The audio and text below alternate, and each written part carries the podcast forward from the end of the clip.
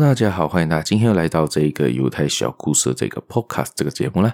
我是小叶，在这里跟大家说一声早安、午安、晚安。欢迎大家又来到这个管我怎样活的这个单元呢。今天我继续分享了三十一个导致失败的原因。我们前情回顾一下下啦，在我们上一期节目提到的失败的原因有哪些呢？先天的劣势、奋斗目标不明确、没有伟大的志向、学历不够、缺乏自我约束，还有。有严重的健康问题，这六点，我们今天接下去分享了下面的另外的五点到六点。好，我们就在我们开始之前呢，请大家先帮我做个动作，就是帮我点赞啊、订阅啊、分享出去给你的亲朋好友，还有可以的话继续收听我这个节目啦。你可以更加的知道一些生活上的琐事，要怎样去改变你的生活，要怎样管理你的生活啦。除此之外呢，大家可以在我的粉丝团，好像在 FB、Insta 都可以找到我，inbox 我、PM 我、DM 我等等等等的。你可以在 TikTok、小红书也可以找到我啦，去那一边可以跟我的交流交流看看啦。呃，下面还有一个 link 叫做白面 Coffee，大家有兴趣的话可以点进去看看一下。如果有兴趣的话，可以帮我做一个小额赞助啦，谢谢大家。我们就开始今天的节目吧。好，我们今天继续分享的第七点。就是要怎样导致失败的原因，也就在这个思考之父这个拿破仑希尔呢，这个作者在这一篇提到的第七点，为什么会导致失败的原因呢？这就是童年的时期不良环境的影响。OK，他这边所提到就是童年时代，你小时候，你的儿童时期，你的环境造就你的现在。这个是现在很多心理学家都常提到的这个问题，也就是常常很多人就是因为小时候过得不幸福啊，或者一些阴影啊，会造成你长大之后也带着那一份东西而成长，那个创伤而成长，这样子你就变成那样子的人。甚至有很多大家发现到很多的犯罪者是等等，因为他有很不好的童年，甚至有很多那些问有问题的青少年啊，犯罪倾向的人啊。等等等等的，他在童年时期呢，就是因为有这些问题少年或者是问题儿童的问题，也就可能从小在家里被虐待啊，或者交友不慎啊，跟住一些比较不好的榜样学习，所以他长大之后就变成那样子的人。这个是已经很多很多的 case，很多很多的案件都是等等都是这样子成立的。我们我们不要说这么远，我们不要说到犯罪，我们说比较近期一些的，就好像你从小呢就被爸爸妈妈灌输你是一个比较笨小孩。你是一个蠢猪，还是这样骂你？你从小就自认为自己是一个蠢人，自己是一个蠢猪，自己是一个笨小孩的时候，你就很自卑，你就很难有一个很好的正面的想法，你就永远都认为我考我考试，比如说你去考试，你考不好是正常的，因为你是蠢的，你是猪啊。他因为他们在灌输你的这个定义在这边。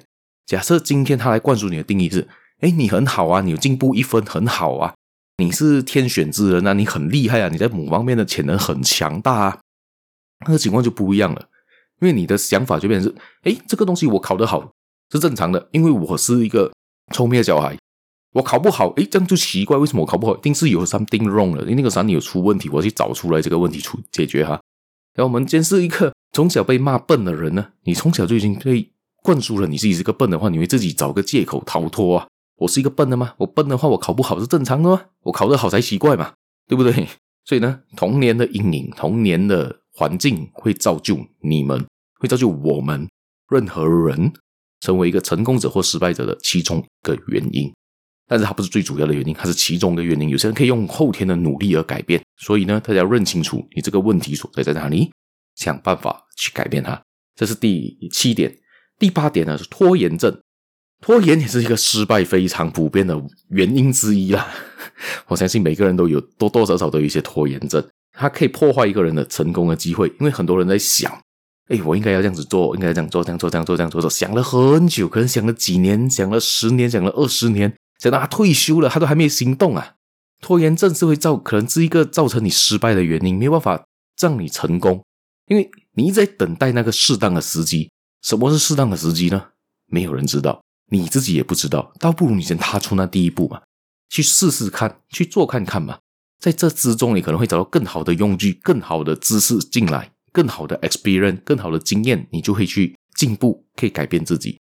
所以不要再拖延下去了，继续的往前冲吧。先冲出去再说，冲了不对，我们再回来嘛。最多只是失败罢了吗？什么大不了呢？失败是成功之母嘛。我们从失败中学习嘛。你不用怕失败，先冲出去再说吧。好。第九点呢是缺乏意志力，这个也是一个很多人缺乏的一件事情，甚至包括我自己本身都会有多多少少有这些问题所在。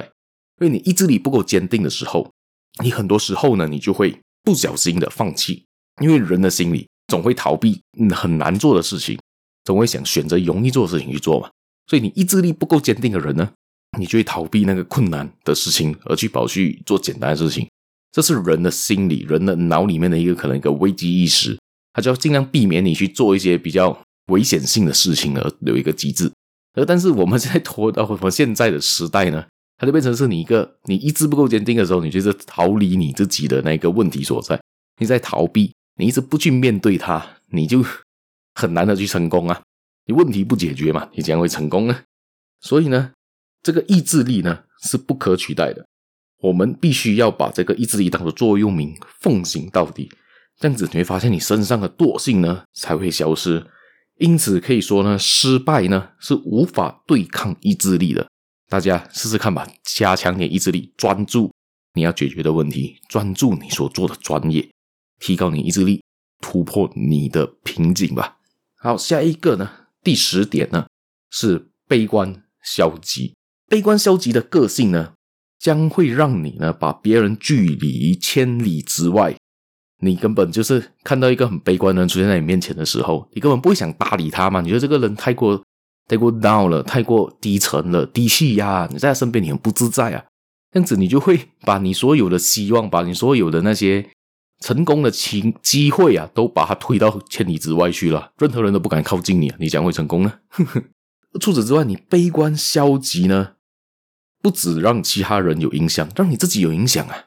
你很悲观，你很消极的话呢，你就潜意识里面都会造成自己是一个悲观，是一个消极，做任何事情呢都只看到不好那一面的人，这样子你就会认为自己是一个倒霉的人。大家有没有听过“富者更富，贫者更贫”？那是因为呢，富人的思维它里面提出来的东西是我永远是有钱人，他用有钱人的思想去思考，而不是用一个穷人的思考去思考啊，所以他就不会变成穷人的那个样子。而穷人为什么永远在贫穷线以下呢？所以他们一直用穷人的思维，他们一直在想：哎，自己为什么会这么穷？自己为什么会这么倒霉？这样子，当然了，你潜意识里面一直告诉自己的脑里面，你是一个穷人啊！你是你潜意识里面一直告诉你，一直告诉你潜意识，你是一个不行啊，你是一个倒霉鬼啊！这样他当然的就把不好的事情吸引到你身边来啊，让你成立你自己成为一个倒霉的人啊！这样你才会觉得啊，对，我就是个倒霉人的时候，我才遇到倒霉事。遇到好事，你反而就会怀疑嘞。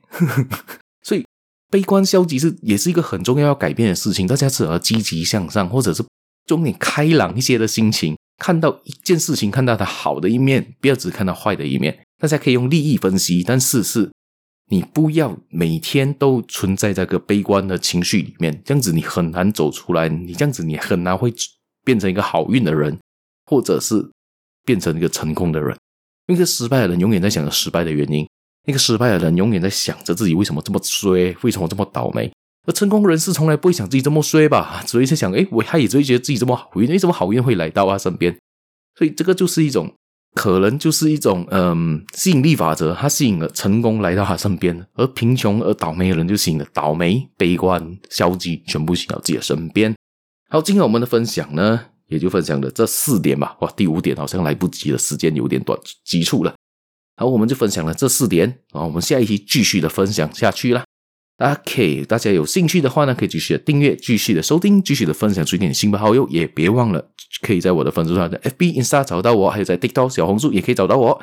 还有呢，在下面有一个链接叫 Buy Me a Coffee，大家可以点进去帮我做一个小额赞助啦。谢谢大家，我们下期节目再见啦，拜拜。